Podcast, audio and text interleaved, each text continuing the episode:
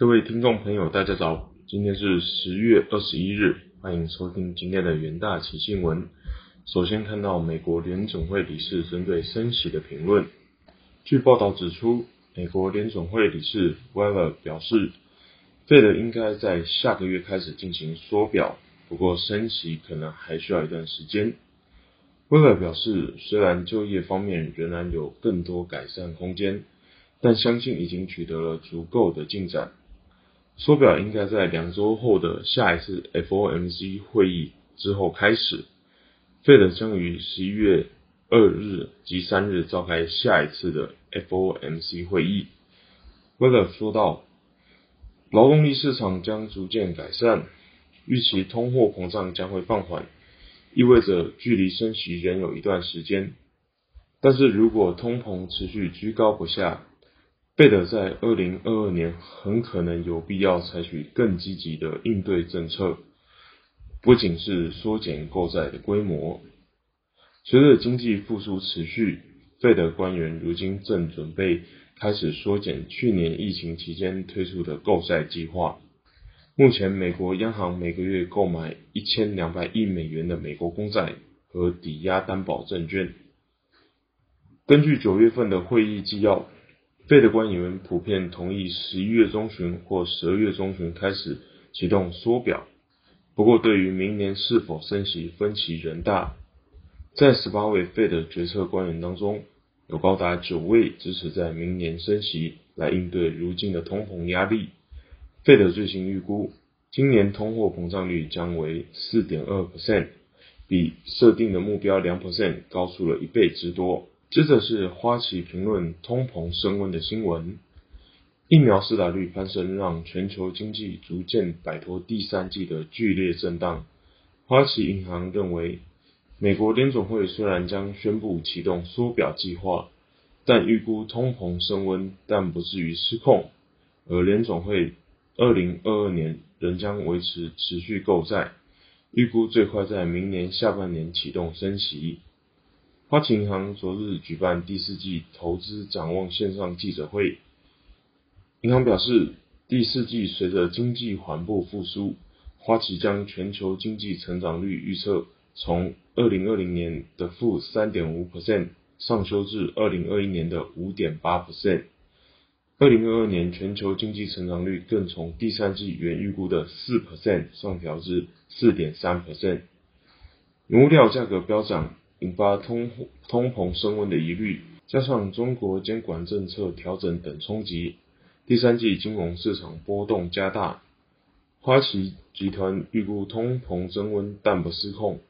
二零二一年全球通货膨胀率为三点一 percent，二零二二年为二点八 percent，并预估美国联总会将于二零二二年下半年开始升息。预期企业获利持续朝向正向发展，渴望在第四季继续支撑全球股市。股优于债的投资主轴不变，看好健康护理、消费必需品和半导体等具有持续股息成长的产业。第四季关键风险包含通膨、中国房地产违约事件以及地缘政治事件。根据花旗集团观察，这波通膨主要起因于疫情造成的供应链瓶颈，导致通膨攀升。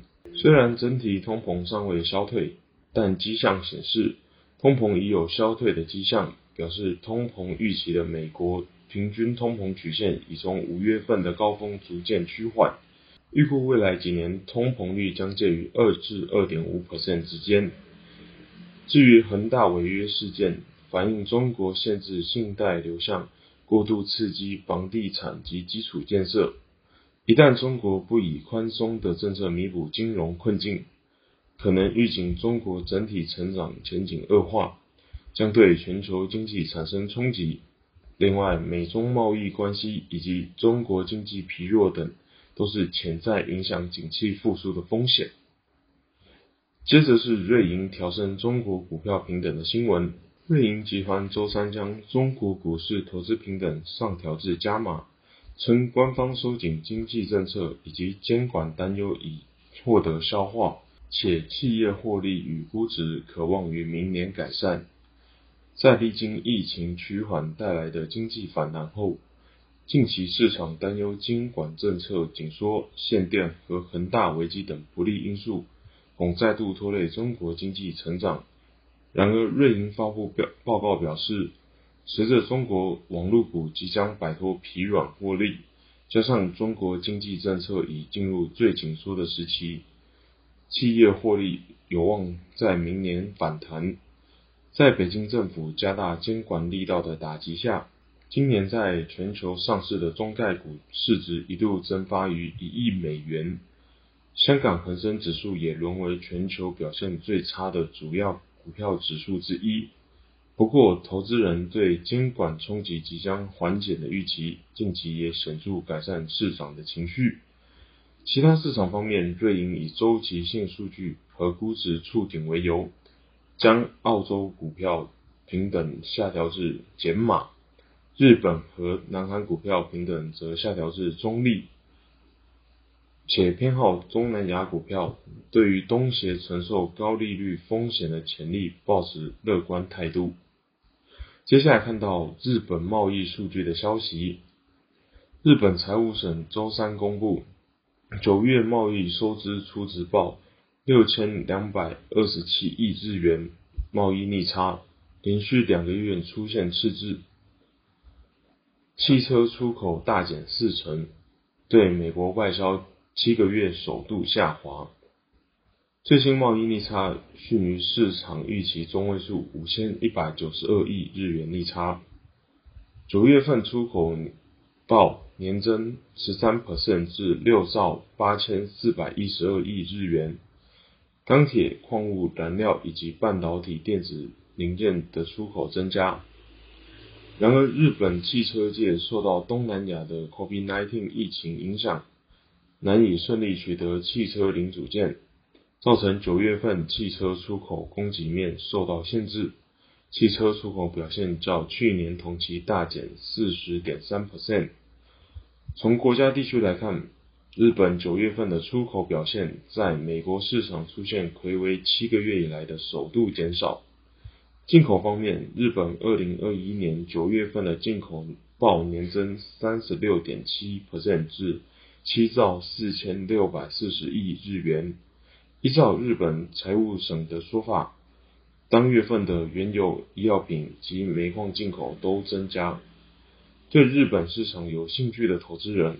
可留意日经和东证的期货的行情波动。接着进入三分钟听股息的单元。首先看到宏达电期货，宏达电落实脸书、微软、Google 等大厂提出的元宇宙概念，甚至抢先苹果推出 VR 头戴装置，预计将于十一月开始销售。宏达电表示有信心超越二零一五年所有。VR 产品的总销总销售量，外资终止连九买之后，连续四个日买超。